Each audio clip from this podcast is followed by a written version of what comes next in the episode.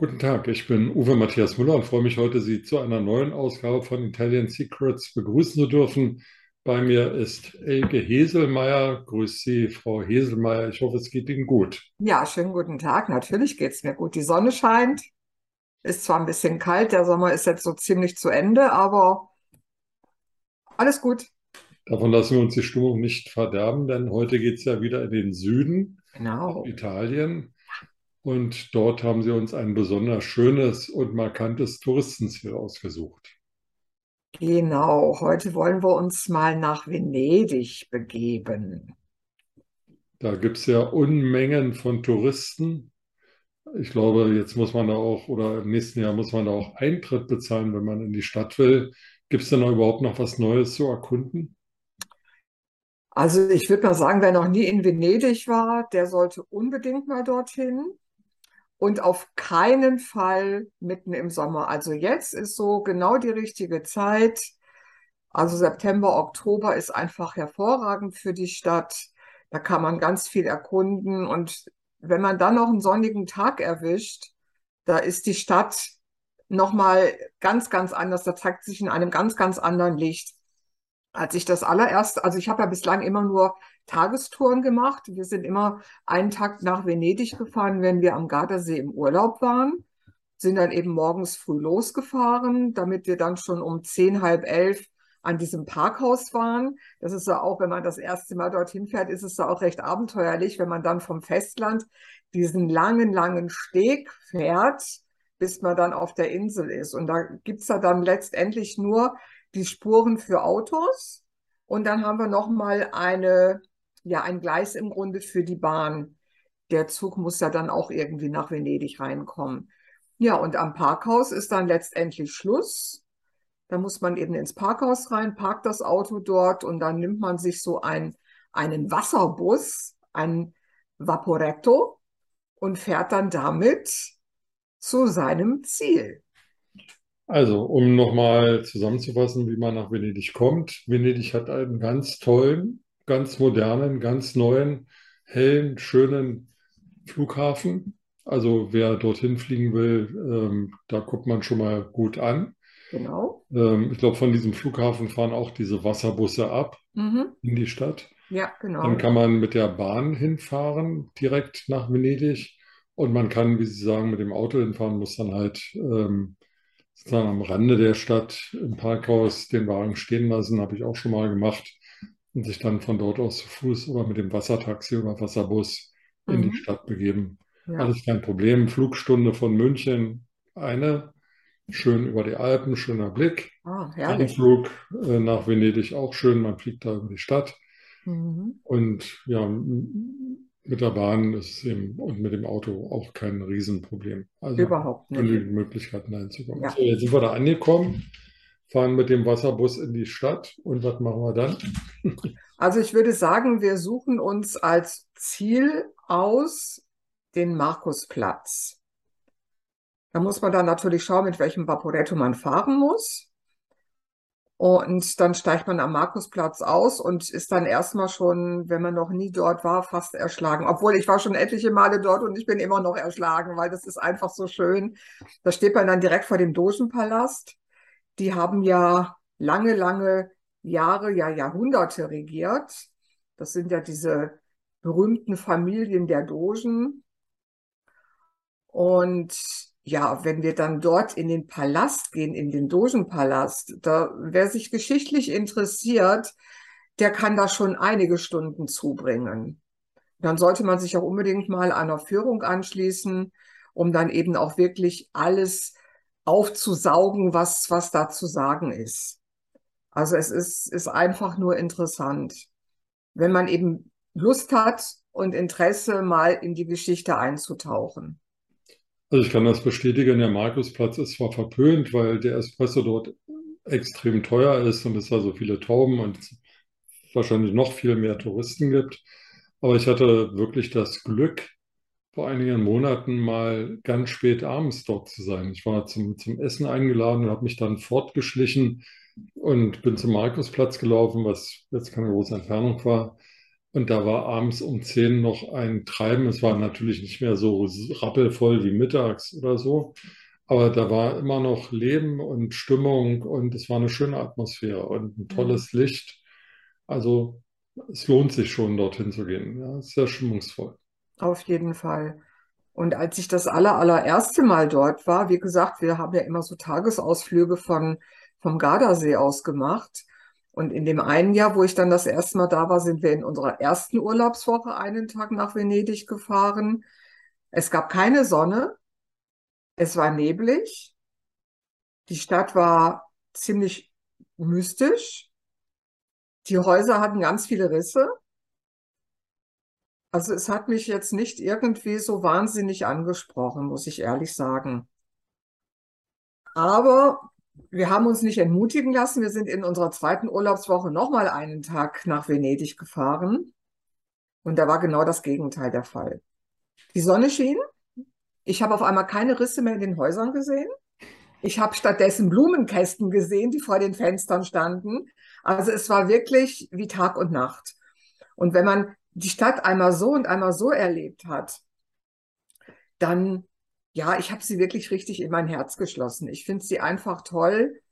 Und ja, sie hat natürlich was, weil sie so, ich meine, die, Risse, die verschwinden natürlich nicht bei Sonnenschein, ist ganz klar. Die sind da in den Häusern. Und es, es ist in der Tat auch so, dass, dass man sehr viel machen muss, damit die Stadt jetzt nicht tatsächlich untergeht. Aber sie hat ganz einfach was. Und wie Sie vorhin schon sagten, der Markusplatz, das ist ja so mit das berühmteste überhaupt von Venedig. Dann haben wir natürlich nicht nur den Dogenpalast, wo wir richtig in die Geschichte Venedigs und des Venetos eintauchen können. Wir haben dann auch noch diese Kathedrale San Marco, auch eine wunder wunderschöne Kirche. Sehr, sehr schön, sollte man auch unbedingt mal von innen anschauen. Und auch nicht zu vergessen, die Rückseite des Dogenpalastes. Da haben wir diese so berühmte Seufzerbrücke. Hm. Da sind ja die Gefangenen quasi äh, über diese Brücke gekommen, wenn sie ja aufs Schafott kamen, so ungefähr. Und da haben sie quasi nochmal so einen allerletzten Seufzer gemacht. Deswegen heißt diese Brücke Seufzerbrücke. Glaube, es ist aber auch, wenn man ähm, Venedig richtig verstehen will, ganz wichtig, sich nicht nur am Markusplatz aufzuhalten, sondern in die Seitengassen zu gehen. Und Venedig ist ja auch ganz klein, ist ja also eine Stadt, die man wirklich sehr gut erlaufen kann. Und ähm, durch die Seitengassen zu stromern und möglichst weit weg vom Markusplatz zu gehen, weil je weiter weg man geht, desto weniger Touristen findet man. Genau, weniger Touristen, aber unheimlich schöne, idyllische Fleckchen, wo man eine Bank hat, wo man sich einfach mal hinsetzen kann. Vielleicht hat man sich gerade noch eine Waffel gekauft mit ein paar Kugeln Eis. Das kann man dann dort genießen und kann einfach mal schauen. Da spielen überall Kinder rum. Und einfach mal so dieses Leben aufzusaugen, so wie die Venezianer leben, sich das einfach mal anzuschauen, dann wieder ein Stückchen weiter zu laufen, dann kommt man vielleicht an die nächste Kirche. In, in Venedig wimmelt es da wirklich von Kirchen. Also wir haben eine so interessante Stadt. Es ist unglaublich. Und was man natürlich auch unbedingt mal sehen muss, ist natürlich auch eine touristische Attraktion, die Rialto-Brücke, die über den Kanal Grande führt. Klar, das muss man schon mal gemacht haben.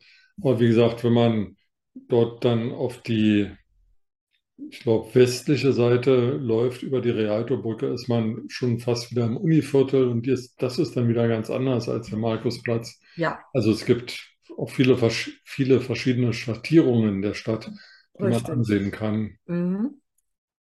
Absolut. Und ich weiß nicht, wie oft ich mittlerweile dort war. Und wir haben das dann in der Tat immer so gemacht, sind mit dem Vaporetto bis zum Markusplatz, dort vielleicht einen Kaffee getrunken und dann einfach jedes Mal einen anderen Weg genommen. Wir hatten dann irgendwann unsere Lieblingsosteria, wo eben sehr viele Venezianer einkehren und ja zum Aperitivo eine Kleinigkeit essen. Und wir sind irgendwie, obwohl wir immer einen anderen Weg genommen haben, sind wir immer wieder an unsere Lieblingsosteria gekommen. Es ist einfach unglaublich. Und wenn man nur einen Tag dort ist, dann sollte man unbedingt gucken, weil überall an den Häusern sind ja Beschilderungen angebracht, dass man sich so ganz grob Richtung Tronchetto hält, dass man dann abends irgendwann nach dem Abendessen wieder am Parkhaus ist. Aber was ganz toll ist, wenn man jetzt mehrere Tage für Venedig einplant, dass man dann ein Hotel auf dem Lido nimmt. Also ich war ja noch nie über Nacht in Venedig, wir hatten ja immer nur unsere Tagesausflüge, aber Freundinnen von mir, die haben das gemacht. Und die eine, die joggt zum Beispiel morgens immer ganz gerne oder läuft. Und sie sagt, auf dem Lido ist es einfach hervorragend. Da kann ich dann früh aufstehen und dann laufe ich da entlang und da begegnet mir kaum eine Menschenseele und das ist so herrlich, so ruhig, so idyllisch. Also Hotel unbedingt auf dem Lido dann nehmen. Lido ist eine vorgelagerte, langgestreckte, aber schmale Insel, ähm, die man auch mit dem Wasserbus erreichen kann. Und wenn man dort wohnt, dauert es ein paar Minuten mit dem Wasserbus nach Venedig reinzufahren. Und Genau. war sehr schön und eben nicht so massentouristisch überlaufen. Also da landen eben keine Kreuzfahrtschiffe oder gießen sich nicht auf einmal 6.000 oder 10.000 Menschen da in die Stadt. Richtig, ganz genau. Ja, und wenn man dann, wie gesagt, mehrere Tage für die Stadt eingeplant hat, dann sollte man natürlich auch mal die anderen Inseln besuchen. Meine, die meisten werden Murano kennen, die Glasbläserinsel ist natürlich mal sehenswert, um den Glasbläsern einfach mal über die Schulter zu schauen, aber ist natürlich auch sehr, sehr touristisch. Was mir sehr gut gefallen hat, das ist die Insel Burano. Die ist also eine ganze Ecke weiter draußen. Und da haben wir das Kunsthandwerk, das da vorherrscht. Stickarbeiten, Klöppelarbeiten, es gibt ein Klöppelmuseum und die Häuser, alle ganz, ganz bunt, total unterschiedlich angemalt. Also einfach nur traumhaft. Es ist wirklich schön. Das ist, im Grunde ist das Venedig in Mini. Sie haben auch ganz tolle Bars dort, ganz tolle Restaurants. Also es ist nicht so, dass es dort nur das Kunsthandwerk gibt und sonst nichts. Nein, sie haben auch Restaurants, Cafés, Bars und so weiter. Das ist wirklich Venedig in klein. Was ich auch ähm, zusätzlich empfehlen kann, ist ähm, ein Ausflug ins Veneto und zwar an den Fluss Brenta. Ähm, Mhm. die reichen Venezianer haben im 18. und 19. Jahrhundert dort Villen errichtet, um den Sommer dort zu verbringen. Sie fanden wohl das Klima dort angenehmer als auf der Insel Venedig. Mhm.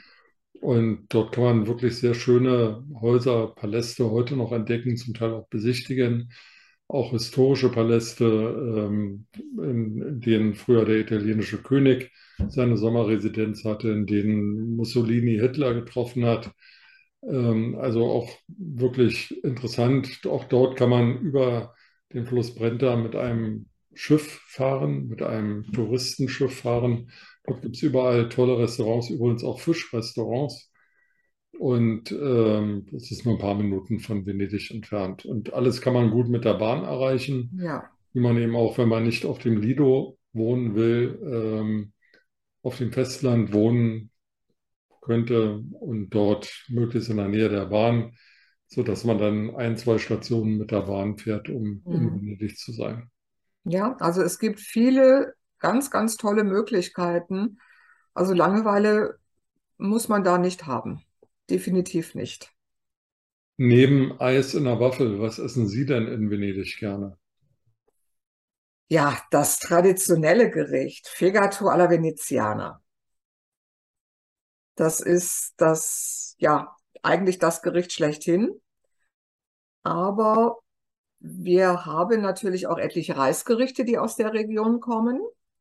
Und ein ganz berühmtes Dessert, das Tiramisu, das kommt nämlich auch aus der Region. Das kommt aus der Region. Das Das kommt aus der Region. Wissen Sie, was Tiramisu bedeutet? Nein, Nein? außer dass es gut schmeckt. Ja. Und zwar essen die Italiener ja immer mehrere Gänge. Und weil man sich dann nach mehreren Gängen immer so ein bisschen äh, fühlt, gibt es eben das Tiramisu wo wir ja Espresso-Kaffee drin haben und Alkohol. Und wörtlich übersetzt bedeutet das ziemlich hoch. Das heißt also, dieses Tiramisu, dieses Dessert, das ja eigentlich auch nochmal mächtig ist, das soll einen eigentlich wieder hochziehen. Ah, okay. Ja. Ich habe das immer auf den Espresso geschoben, weniger auf das Tiramisu, dass es danach wieder aufwärts ja. Wir veröffentlichen Ihr Rezept für Kalbsleber alla Veneziana. Und ähm, ja, was gibt es dazu zu trinken, Frau Heselmeier? Einen. Soave. Suave. Natürlich einen Soave aus der Region. Ein sehr, sehr schöner Weißwein, der ganz, ganz hervorragend dazu passt. Den gibt's. prickelt ein bisschen oder? Also er ist nicht musierend, das ist ein stiller, Hm. aber er ist sehr frisch, sehr spritzig und hat ein schönes Fruchtaroma. Na Mensch.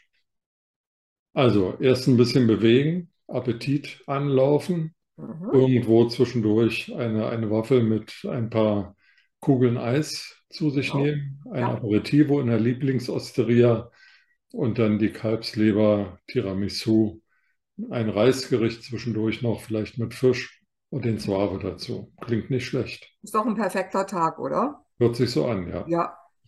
Ich, ich packe jetzt die Koffer, ich fahr los. Bitte um eine Postkarte. Vielen Dank, Ja, Frau. Dieselmeier, für heute. Ich danke. Ciao. Bis bald. A presto. Ciao.